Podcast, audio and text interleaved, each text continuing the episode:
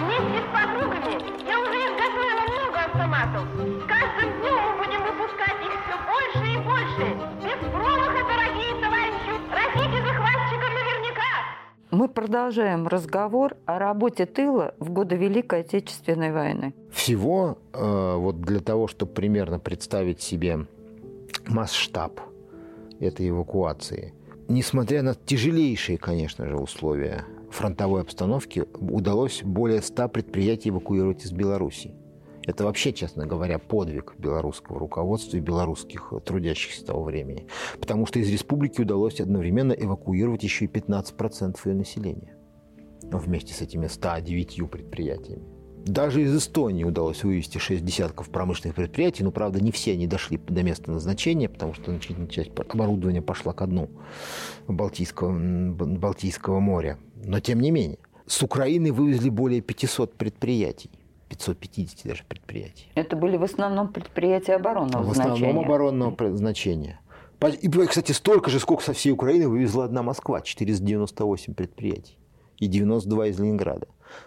Ну, для примерной характеристики доли эвакуированных предприятий по наркоматам, скажем так, э, авиационную промышленность пришлось снимать с места всю.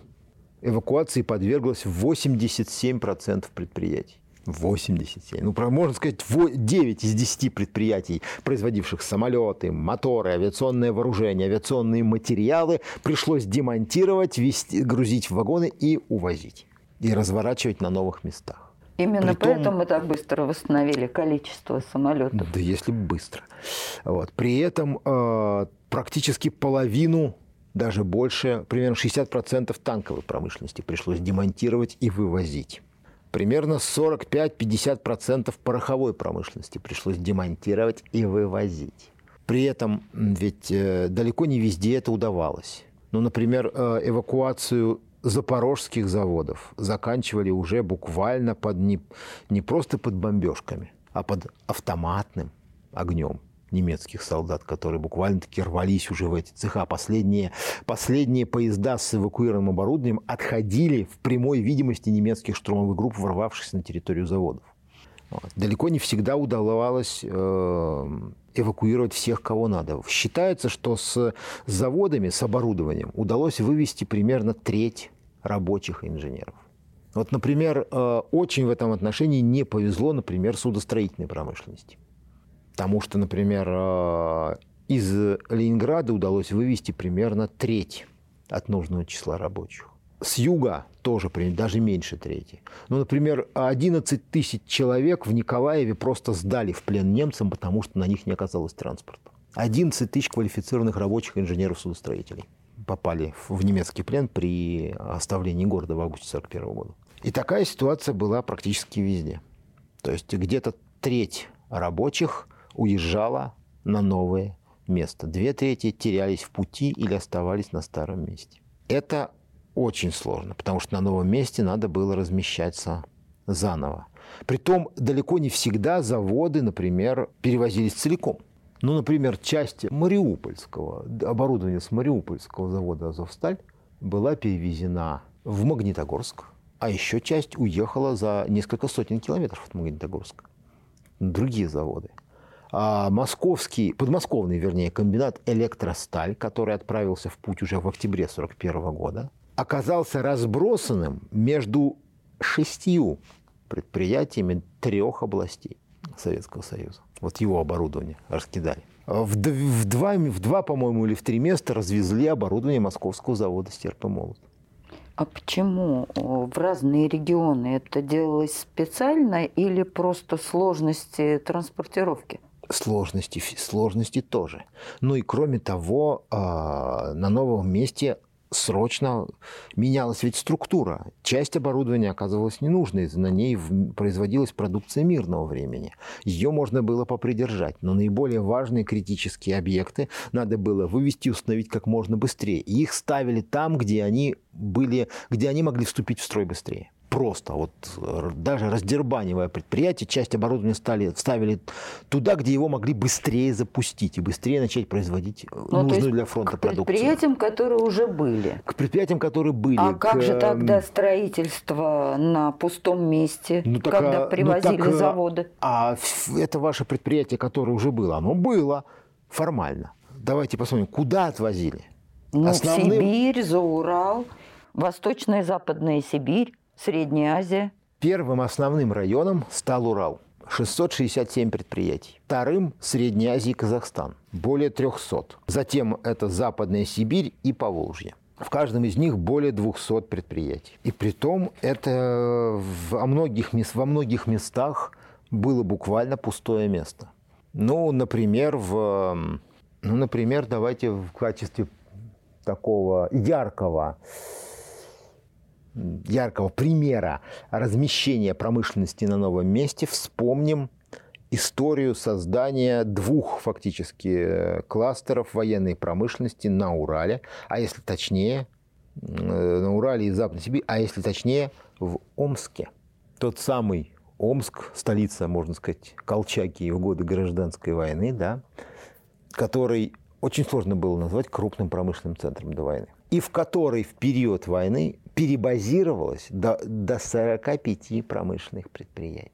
Оборудование 45 промышленных предприятий нескольких союзных республик страны. А в распоряжении глав архива Москвы в его фондах имеется очень интересный материал, когда-то вошедший в, один из, в, один из, в одну из художественных документальных композиций глав архива Москвы. Это материал, подготовленный омской радиожурналисткой Антониной Арендаренко, повествующий об истории создания и работы военно-промышленного военно-промышленных кластеров, танкостроительного и прежде всего авиастроительного в Омске. В состав этого рассказа включены фрагменты воспоминаний ветеранов Великой Отечественной войны, ветеранов Трудового фронта, работавших на омских авиационных заводах. Давайте мы сейчас прослушаем первый фрагмент этой композиции, где как раз голосом радиожурналистки Антонины Арендаренко содержится очень емкая характеристика Омска, того, каким он был, и того, каким ему пришлось стать в период Великой Отечественной войны. Война изменила облик и судьбу небольшого Омска, рано закрывавшего оконные ставни осенними долгими вечерами. Старожилы помнят, как в эту пору бывало лишь трамвайчик громыхнет на повороте, да по-деревенски перебрехиваются собаки из подворотен домишек, тесно лепившихся вдоль Иртыша. Но уже в первые месяцы войны все подъездные пути заполонили эшелоны с техникой и людьми. В область прибыли 110 предприятий и 6 строительно-монтажных трестов. Все это надо было принять, обустроить, а главное – быстро запустить в работу. В считанные месяцы Омск превратился в один из крупнейших центров военной, а затем оборонной промышленности. Моторостроительное объединение имени Баранова – это Запорожский завод – Приборостроительный завод имени Казицкого – это одноименный Ленинградский завод. Электроточприбор – это Киевский и Краснодарский завод тяжелого машиностроения – это Брянский и Конотопский паровозостроительные. Только в Омске они выпускали танки. А одними из первых уже в июле прибыли из Москвы опытный авиазавод номер 156 и конструкторское бюро Туполева. Государственный комитет обороны – постановил в предельно короткие сроки развернуть здесь серийный выпуск пикирующего бомбардировщика Ту-2. О том, в каких условиях пришлось работать, а ведь э, Омск до Великой Отечественной войны не планировался даже как площадка, как производственная площадка для авиационной промышленности, оставил очень интересное яркое воспоминание.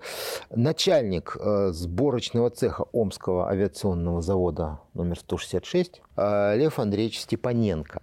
Ему как раз, он был как раз среди тех, э, кому пришлось поднимать, но завод буквально с пустого места, буквально с голой, с голой земли. Можно послушать эти, эти воспоминания. Давайте мы их послушаем и оценим. Ну, то, что мы сделали тут два в течение полгода, ну, ну, это вообще было уму непостижимо. В недостроенных корпусах достраивались корпуса и в то же время самолет. Наш сборочный цех был под навесом брезентовым. Поздней осенью уже было холодно, в телогрейках работали. Поставили паровоз, от него отапливали цеха. Так какое там тепло на весь завод паровоз. И там же спали. Вообще официально 12-часовой рабочий день. Мы послушали два фрагмента аудиозаписи, которые очень ярко и полно, как мне кажется, характеризуют условия размещения и разворачивания на новых местах на Урале, в Сибири, военных предприятий, эвакуированных из европейской, с европейской территории Советского Союза. Да, если еще вспомнить погодные условия, температуру минус 30-40 и заводы на пустом, на земле, без стен, без потолка, и люди под снегом при такой температуре. Это же даже представить себе невозможно. Люди работали. Люди и работали, работали, как вы говорили, по 14-18 часов и в сутки. при том, а, люди ведь работали в, не только там. Люди работали везде, по всей стране практически. Люди работали в, в одинаковых в одинаково тяжелых условиях. Ведь на, во многих районах, откуда эвакуировались эти предприятия, оставалось еще оборудование, оставались производственные помещения, и в этих предприятиях тоже зачастую налаживался выпуск военной продукции. А рабочих, которые уехали, замещали кто? Женщины, опять же, самые, те же самые дети – ну да, Если же можно мы, еще например, вспомнить уже о работе э, блокадного. Ленинграда. Да, как раз очень прекрасный, это прекрасный пример. А, достаточно ведь вспомнить, что уже к 1942 году женщины, например, среди штамповщиков, а это очень важная специальность при производстве как раз, например, пистолет-пулеметов, а, Наверное, которые, она очень тяжелая. Вот, составляли более 50%. Кстати, то же самое среди кузнецов, как ни странно половина кузнецов, работавших в годы войны на советской, советской промышленности, были женского пола. Ну, я так понимаю, вот. это тяжелая физическая работа. Да. И женщины, заменя... женщины, а иногда и девушки, и девочки заменяли мужчин, ушедших на фронт мужчин, в том числе в, в профессиях, в рабочих профессиях или специальных профессиях, связанных даже с повышенной опасностью. В этой связи хотелось бы вспомнить еще одну очень коротенькую аудиозапись, которая есть в, распоряжении, в нашем распоряжении. Это фрагмент радиорепортажа 1942 года с одного из оружейных заводов блокадного Ленинграда. Давайте мы послушаем. Сначала послушаем эту запись, а потом уже ее прокомментируем. Говорит Ленинград, слушай нас, родная страна. Начинаем передачу для Советского Союза. Хорошо? Пойдет. Женя, а ведь ваш автомат сейчас на весь мир разговаривает. Ну и что ж, пусть все знают, что этот автомат сделан мною, ленинградской девушкой Женей Никитиной и моими подругами. Номер автомата 304 689. Я хочу, чтобы его запомнили на фронте. Вместе с подругами я уже изготовила много автоматов. А теперь с каждым днем мы будем выпускать их все больше и больше. Без промаха, дорогие товарищи. Растите захватчика наверняка. Самое его коварное сердце. Мы как раз вспоминали фотографию в предыдущем подкасте. Две девочки, каждый по 15. Одна с косичками, другая в шапке, собирает автомат. Да. А героини этого звукового письма эти автоматы не только собирали, но, как вы можете слышать по звуковому фону, сопровождающему их речь, они их еще и отстреливали. То есть они их испытывали? Да.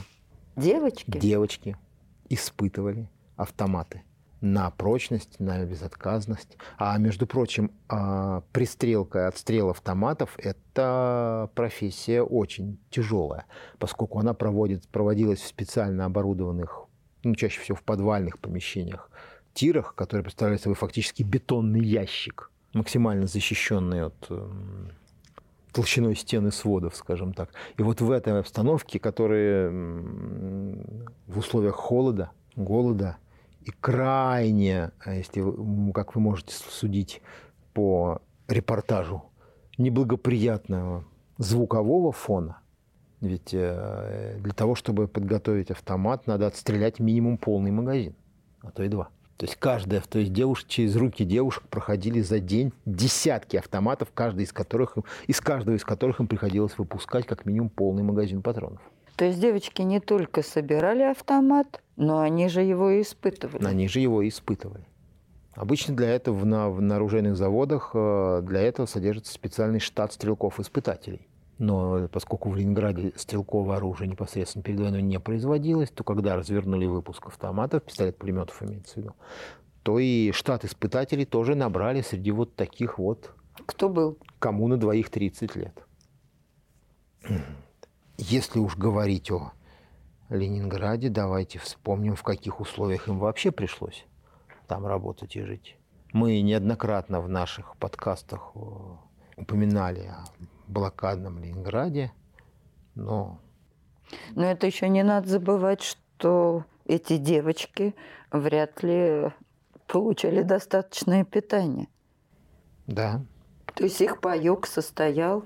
Ну, у них был рабочий паек, это была самая большая норма, конечно же, но это была норма Ленинграда, блокадного Ленинграда 41-42 годов. Те же самые несчастные 200, 125 блокадных грамм хлеба. Это вот за такую работу. Но за самое работу, главное, за работу был. по... Ну, главное, что паек был, да. Работа, протекавшая в нечеловеческих условиях при полном отсутствии быта и мирной жизни, питания. мирной жизни как таковой. При не, не просто недостатке, а при отсутствии нормального человеческого питания. В холоде, голоде, зачастую без света. Мы неоднократно в наших подкастах упоминали о условиях жизни и труда в блокадном Ленинграде. Ну, тут уж, как говорится, из песни слова не выкинешь. Наверное, скажем об этом еще раз, просто для того, чтобы наши слушатели смогли как бы после такого яркого, жизнерадостно-оптимистического звукового письма прочувствовать, что на самом деле приходилось переживать этим девчушкам-веселушкам. И непонятно, Еще раз, как они э, выжили. да, и непонятно как, непонятно, как выжившим на самом деле. Просто хотим, чтобы слушатели прочувствовали еще раз реальную обстановку в Ленинграде. Предлагаем еще раз прослушать воспоминания ленинградского тогда подростка Николая Боброва о первой блокадной зиме в Ленинграде. Начались зимой вместо бомбардировок артиллерийские обстрелы. А снаряды, они где угодно могут разорваться, и уже люди как-то приспособились. На Невском даже, и там до сих пор висит объявление, эта сторона наиболее опасна при обстреле. На улицах порвались водопроводные трубы, и э, на Петроградской, на Большом проспекте стояли грузовики по кузов во льду, они вмерзли просто в лед. Улицы были не проезжие, никто их не чистил.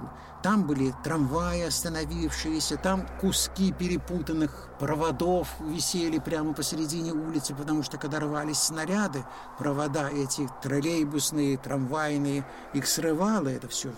Все подвалы, конечно, все это было залито. На улицах был слой метровый, полутораметровый льда в некоторых местах. Канализация не работала. Электричество перестало гореть. Радио работать прекратило.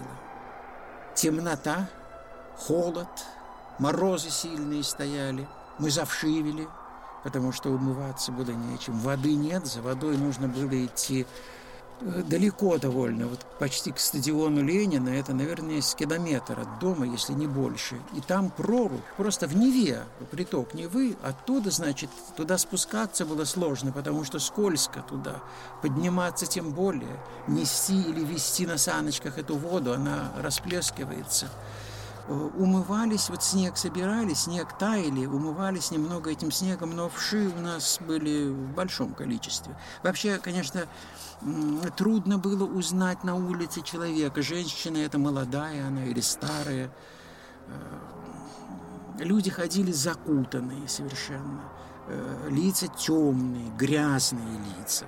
Вообще Ленинград обезлюдил. Вот уже в декабре месяце, в январе мало было людей э, на улицах. То есть есть люди, но это люди вот еле-еле человек еле-еле идет куда-то по какой-то особой надобности. А так мертво все. Мертвый город с мертвецами. Набитый мертвецами город. В течение по меньшей мере двух первых лет войны ситуация с условиями труда в СССР на, в промышленности, на транспорте только ухудшалась. Потому что в августе 1941 года пришлось, уже в августе 1941 года пришлось из-за потерь армии проводить вторую волну мобилизации, под которую попали граждане с 1890 по 1904 год рождения. А это означает, что пришлось изыскивать новые источники рабочей силы для экономики. А это какой возраст призывников? Ну, соответственно, 50, с 50 где-то лет до соответственно, давайте посчитаем, 1904, до где-то до 45. То есть 5, э, 5 самых э, максимально, наверное, возможных возрастов для Советского Союза того времени. То есть вторая волна мобилизации с 45 до 50 лет.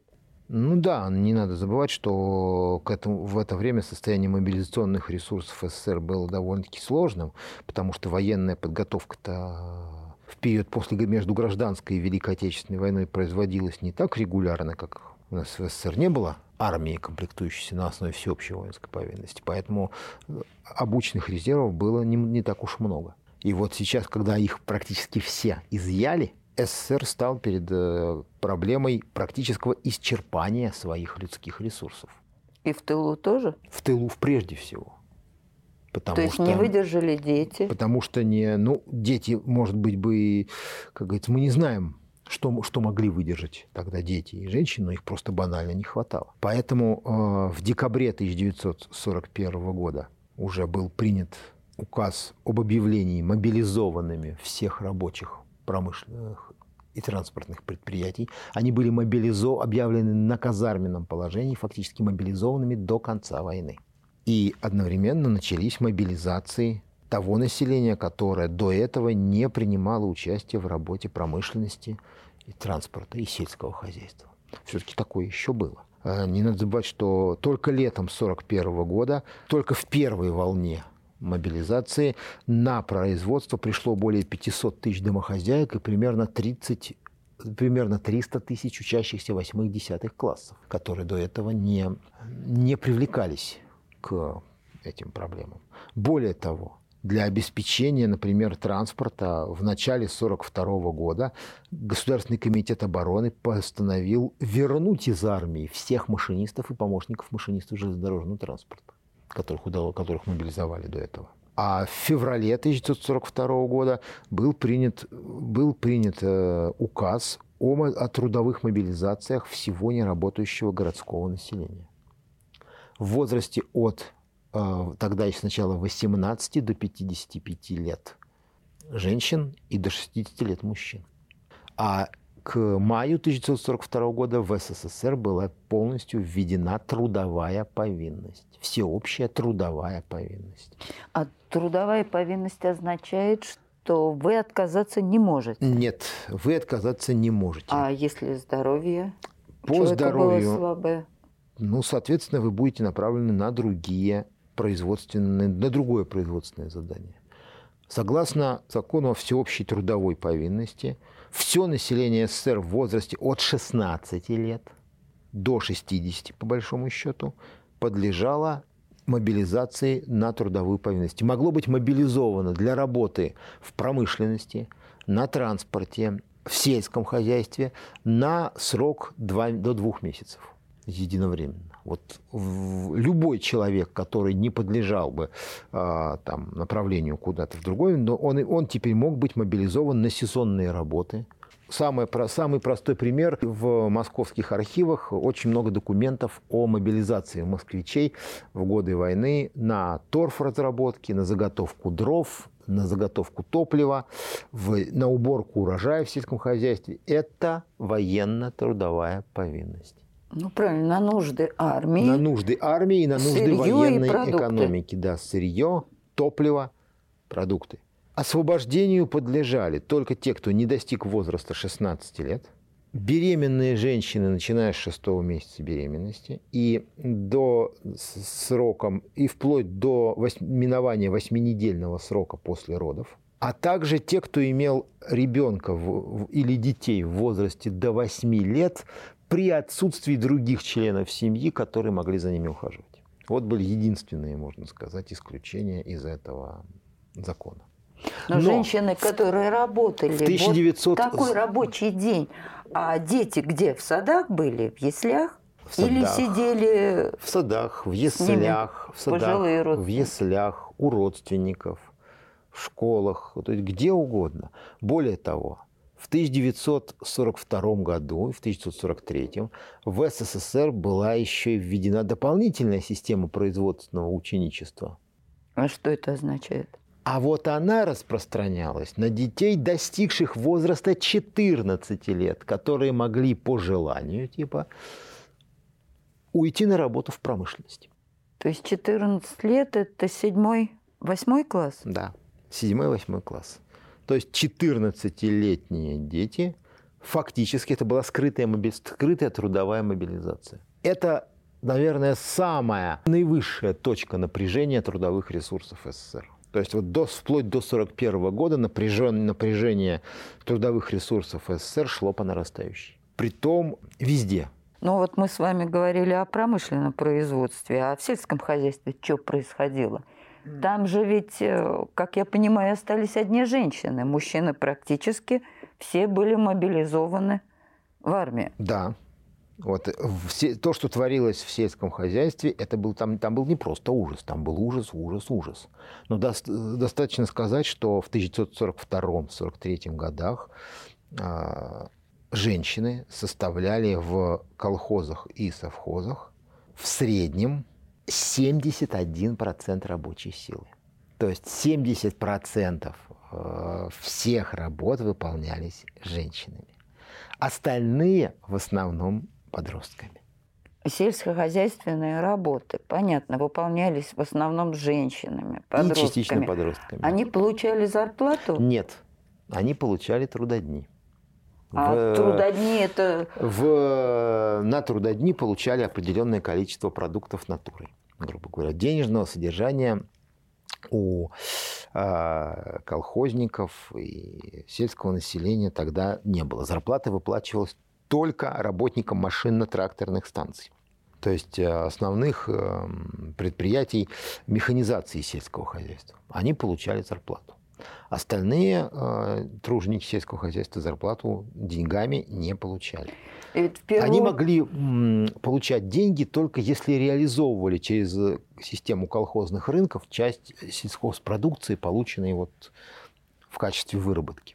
И ведь в первую очередь в деревне забирали трактористов, мужчин, потому что из них получались хорошие водители танков. Ну, это как раз а не как совсем... трактор может освоить женщина? Ну, еще до войны у нас известна была женская бригада Прасковьи Ангелиной. Может освоить и осваивала. Притом, э, ведь фактически за, по сельскому, сельское хозяйство, как выжило сельское хозяйство СССР, это одна великая военная тайна. Наверное, одна из самых люто охраняемых военных тайн Второй То есть мировой этого войны. не должно было быть? Потому что мы когда-то, когда-то мы говорили об этом, вот, но сейчас я просто хотел бы напомнить э, нашим слушателям, что значит, воюет страна, Мобилизов... Через вооруженные силы прошло более 30 миллионов человек. Да? Соответственно, эти 30 с лишним миллионов человек, почти 32 миллиона, да, надо кормить. Их надо снабжать, и при том снабжать желательно хорошо. А еще и заменить их плюс на их рабочих тому, местах. Плюс к тому, да, у нас ведь есть еще промышленность которая тоже производит все, все, что необходимо для фронта, для победы, но для этого людей тоже надо снабжать. И вот давайте посмотрим просто ради интереса, а в каком состоянии вообще находилось в это время сельское хозяйство.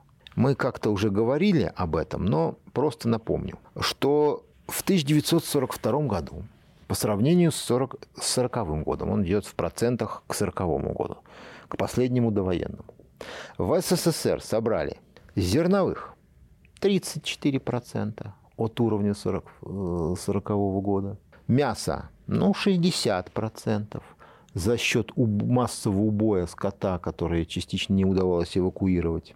Молока 40%. Сахарные свеклы и подсолнечника, то есть двух главных культур сахарных и масличных, 8 и 9% соответственно. Но количество населения ведь тоже значительно уменьшилось.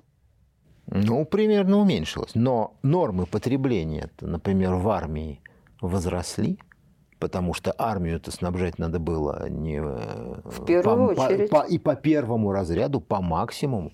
Кроме того, например, э, сельскохозяйственное производство средней-то Азии, например, который, районов, которые наиболее, может быть, э, подходили бы для развертывания массового сельскохозяйственного производства, было почти полностью отведено под хлопок, потому что хлопок – это целлюлоза, сиречь – порох – ну, то есть химическая промышленность. То есть пороховая промышленность, скажем прямым текстом. И, кстати, именно хлопковое производство в СССР устойчиво росло в течение всей войны по сравнению с предвоенным периодом. А вот все остальное-то нет. И в этих условиях люди как-то должны были не просто выживать, они должны были еще развивать производство и не только развивать, не только развивали производство, они еще где-то находили возможность помогать фронту дополнительно. Да еще количество земель на которых э, высаживалось определенное количество сельскохозяйственной продукции, оказалось под оккупацией?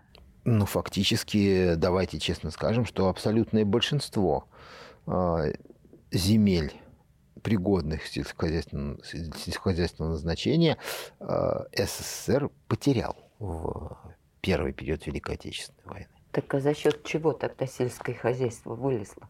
Ну, пред, предлагаю найти ответ на этот вопрос нашим слушателям. А чтобы э, лучше искалось, давайте вспомним, что в нашем распоряжении есть еще одна интересная аудиозапись. Это аудиозапись военного времени. И звучит она очень интересно. Это э, запись сделана летом 1942 года. И всем колхозам мы купили самолет. Воспоминания, аудиообращения простой советской колхозницы. Ну, давайте его послушаем. В конце 41 -го года весь народ трудоспособный, особенно мужчины, да часть у нас и женщин, пошли на фронт. Село стало почти пустым, остались старые и малые. Говорили о делах колхозных на работе, чтобы работа шла веселее, чтобы урожай лучше собрать для Родины. Вот один колхозник и говорит, это что один хлеб? Надо нам самолет купить для Родины. Все говорят, давайте купим самолет. А Минула Федорович Смирнов говорит, я первый даю 20 тысяч на самолет. Ну и я вот 25 тысяч дала на самолет, несмотря на то, что у меня трое было на ждивении. Один был грудной, всего-навсего было 5 месяцев у меня девочки. Отдали свои сбережения для того, чтобы подкрепить нашу родину. Вот мы купили самолет, передали его летчику Шишкину. Война шла, продолжалась, и вдруг вот у нас была радость такая. Ну, не могу я выразить. Пришло к нам письмо от нашего летчика, которому купили самолет от Шишкина. Какой же это радость была. С этим письмом я ходила в бригаду. Там было не меньше, как 150 человек, особенно матери, ведь все одни мы женщины были на полях. Прочитали это письмо, что писал, дословно, вот как сейчас я вспоминаю. Дорогие матери, надейтесь, что мы защитим ваших сынов. Вот не могу даже сказать я спокойно сейчас. И вот женщины, ну, другие бы пали духом. Одна там выступает, я вспомнил Жуков Валентина. Выступила, говорит, ах, стервятники они такие. Мы, говорит, еще один самолет соберем за последние гроши, говорит, и пошлем еще на фронт. То есть невероятно тяжелых условиях непонятно каким образом выращивалась сельскохозяйственная продукция, а еще покупали самолеты. А Танки... А еще помогали фронту. За счет чего? Если люди все э, как остатки, все, что они производили, все отдавалось фронту. Даже на приусадебных участках, э, приусадебных участков тоже сдавали продукцию. В обязательном порядке работали только женщины, старики. Подростки, за счет чего можно было покупать самолеты? За счет того, что удалось сэкономить. И в этих из, условиях удалось из, сэкономить? Да, в этих условиях удалось сэкономить. Я скажу одну крамольную, наверное, фразу. Наверное, почему очень иногда излишними и немного вульгарными бывают мемы и лозунги, которые сейчас используются нашими согражданами. Вот один из них, в частности, под названием, э, который звучит как «можем повторить». Не можем. Не дай бог повторять. Не повторим. Потому что повторить невозможно. СССР выдержал эту войну. Польем немного воды на мельницу а все еще отделенное государство Русской Православной Церкви не иначе, как Божьим промыслом. Потому что выдержать в условиях, когда потеряна основная ресурсная база промышленности, основная база сельскохозяйственных угодий, когда потеряны практически все запасы вооружения, боеприпасов и имущества регулярной армии. Огромные людские потери. Когда потеряно просто 40% населения, его просто вычеркнуто из э, потому, вычеркнуто оккупацией в этих, как в этих условиях выдержали, и не просто выдержали, а победили, остается, наверное, останется до, до некоторой степени тайной. Во всяком случае, наука, не историческая, ни, никакая другая общественная, на этот вопрос окончательного и однозначного ответа просто не дает до сих пор. Я хотела бы сейчас привести цитату академика-металлурга Евгения Патона о наших героических женщинах в годы Великой Отечественной войны. Никогда не забыть мне женщин тех лет. Сотнями приходили они на завод, выполняли самую тяжелую мужскую работу, стояли часами в очередях и воспитывали детей. Не сгибались под тяжестью горя, когда пребывала похоронная на мужа, сына или брата. Это были настоящие героини, достойные восхищения. И при всем при этом действительно во многом за счет экономии. Вся экономика, вся военная экономика Советского Союза отличалась тем, что она была предельно, просто невероятно жестким, даже жестоким, если хотите, образом приспособлена к обеспечению главной задачи – бесперебойного снабжения фронта массовой военной продукции, которую э, было возможно производить массово при наличной э, низкоквалифицированной, в общем-то, рабочей силе. Во многом, вот, кстати, здесь заслуги предвоенных пятилеток, потому что СССР развивал свою экономику, в том числе военную, на основе самых передовых технологических и технических достижений того времени. И поэтому с 1942 года началось постепенное становление на производстве прежде всего таких методов, как конвейерное поточное производство. При максимальном расчленении на отдельные производственные операции, которые не требовали очень высокого, высокой квалификации от исполнителя каждой из них, при максимальном использовании автоматизации производства. Это позволяло э, Вспомним, что СССР по-прежнему уступ, уступал Германии, одной, одной лишь Германии, а уж вместе с покоренной Европой тем более уступал, в количестве сырья и полуфабрикатов, приходящих на производство. И тем не менее, советские, советская экономика тратила на сходное изделие в среднем на 30% металла, электроэнергии, топлива меньше, чем нацистской Германии ее сателлиты. То есть мы можем сказать, что эффективность нашего производства была Эффективность нашего больше. производства была выше. Кроме того, конечно же, огромную роль сыграл э, вот патриотический подъем, который охватил все, все население страны. Война была отечественной. Это была война за жизнь, за право на существование. И, конечно же, Именно поэтому, наверное, в течение всей войны примерно 25% рабочих 25% каждый четвертый. Устойчиво относились в годы, устойчиво относились к числу двухсотников. То есть тех, кто выполнял норму на 200 и более процентов. Но ну, это реально себе представить сложно. Работать 14-18 часов в сутки, выполнять 200% нормы. То есть люди отдавали себя без остатка и до конца. Результатом этого, результаты этого, ну, они двоякие. Мы прекрасно понимаем, что люди просто надрывались, они сокращали свою жизнь, они, э, многие из них ушли, не оставив нам потомство или обрекая свое потомство на врожденные уже болезни и там подорванное здоровье, но тем не менее они, вот этот порыв, он имел своим результатом то, что уже в 1942 году СССР по выпуску военной продукции превзошел Германию и ее сателлитов. А в течение всей войны мы произвели, извините, э, за период войны мы произвели все-таки примерно в три раза больше стрелкового оружия, чем вся агрессивная, можно сказать, ось вместе взятая. Да? Особенно пистолет-пулеметы. Это же общеизвестный факт. Мы их произвели 6 с лишним миллионов. Это больше, чем все страны оси вместе взятые и, и все наши союзы. Примерно столько, это примерно столько же, сколько весь остальной мир вместе взятый произвел за годы Второй мировой войны. Один СССР. Мы произвели почти 500 тысяч орудий и минометов. 102 тысячи почти 103 тысячи танков и самоходных установок. 112 тысяч боевых самолетов, а если посчитать с, с транспортными, то 124 тысячи самолетов транспортных, учебных, боевых и так далее.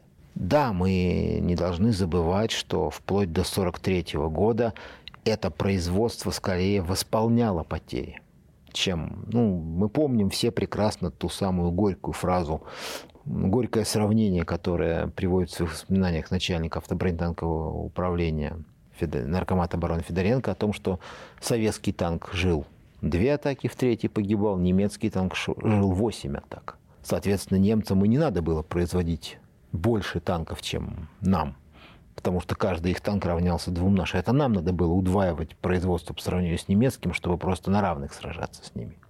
Но, тем не менее, мы это смогли сделать. Мы превзошли их.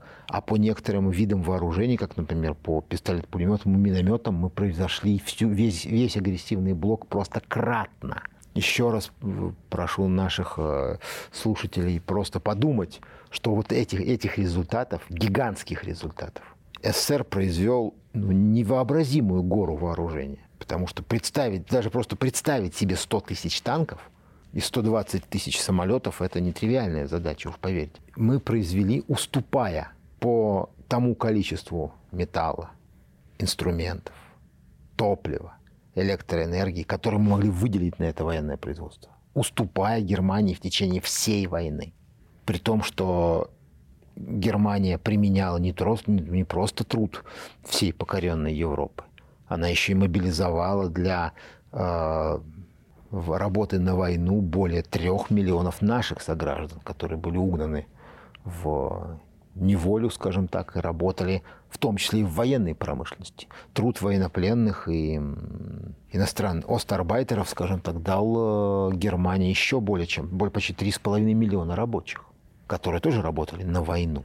И тем не менее немцам это не помогло. И сейчас, мне кажется, стоит, наверное, вспомнить так, как бы завершающим определенным штрихом нашей сегодняшней, нашего сегодняшнего разговора еще два фрагмента, очень ярко характеризующих жизнь и работу советского тыла в годы войны. Это фрагменты все, той же, все того же, все той же аудиокомпозиции «Тыл. Слово военное» омской радиожурналистки Антонины Арендаренко – Сначала хотелось бы привести еще раз, чтобы наши слушатели так прочувствовали, оценили, как приходилось работать труженикам тыла.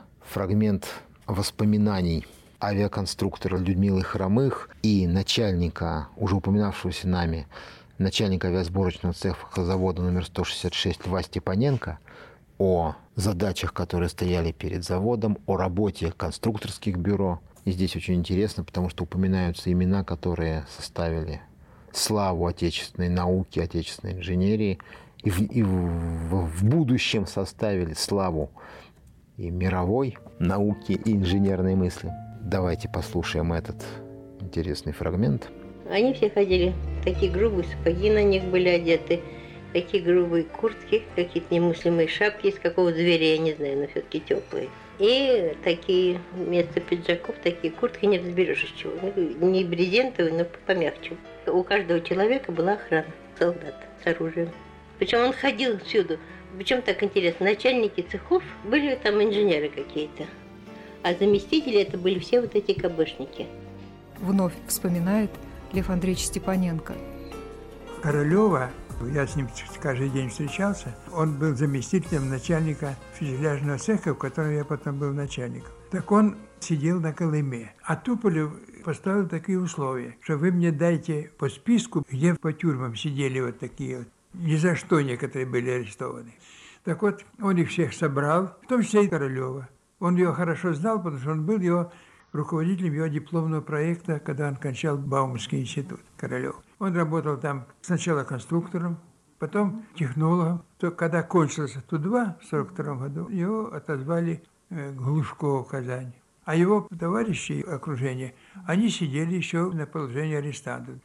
Ну и Туполев, очень много вопросов решал сам Туполев. Он каждый день утром приходит, а он чувствовал себя хозяином по старой памяти начинает распекать нас. Вы что, до сих пор не сдали? Такой крикливый был. Ну, он добрый человек был. Вот приходит Туполев, кричит, бабы, пошли вон отсюда, я сейчас буду разговаривать. Разговаривал только таким матом жутким. Ну, конечно, мы уходим, сдувает нас, и он, значит, там выступает он кричит, он на одного кричал, ты что, я тебя из партии выгоню, я тебя с завода выгоню, пошел вон отсюда, иди сейчас же немедленно пиши заявление. Тот идет, пишет заявление, пишет, ты что мне привез туда-сюда, вы знаете что. В общем, это было, ну вот я не могу передать когда начали поступать на фронт наши Ту-2, приехали летчики, в основном молодые. И они приехали переучиваться здесь и знакомиться с самолетом. Пришли в цеха, посмотрели, как там работает, во второй смене. Удивились, что как можно так работать. Пришли в столовую, повели на следующий день. А там у нас был директор такой, хороший мужик, но не особенно грамотный. Написано было меню, суп лебединый. А руководитель был майор, седой такой, где же вы берете столько лебедей? Говорит, вы что? А он даже не понял. Да вон в этом, за забором там вот ребятишки ломают, мешок принесет мне тарелку супа. Суп лебединый. Суп из лебеды. Да-да. А он написал суп лебединый. Ну, это что такое суп? Ложка с подсолнечным маслом, поджаренный лучок. Вот суп какой. А вот в 42 году, в конце уже года, была такая команда. Сделать самолет Як-9. В кратчайшие сроки. Три месяца мы начали уже выпускать. Машину в день, потом две. А к 1944 году мы уже стали выпускать 8 штук в день. Это сейчас непостижимо. Нет, наши Яки воевали очень хорошо и мало было потерь. В качестве комментария хотелось бы так обратить внимание наших слушателей на этот эпический лебединый суп – Заметьте, это питание на заводе, если так выразиться, первого ранга, на авиационном заводе, который производит непосредственно сборку боевых самолетов, то есть относится к э, предпроизводствам наивысшего приоритета. Да? И даже здесь лебединый супчик, и отнюдь, как я надеюсь, все поняли, не из лебедей, а из лебеды из-под заводских заборов. Здесь... То есть такая трава, которая росла под забором. Ну да.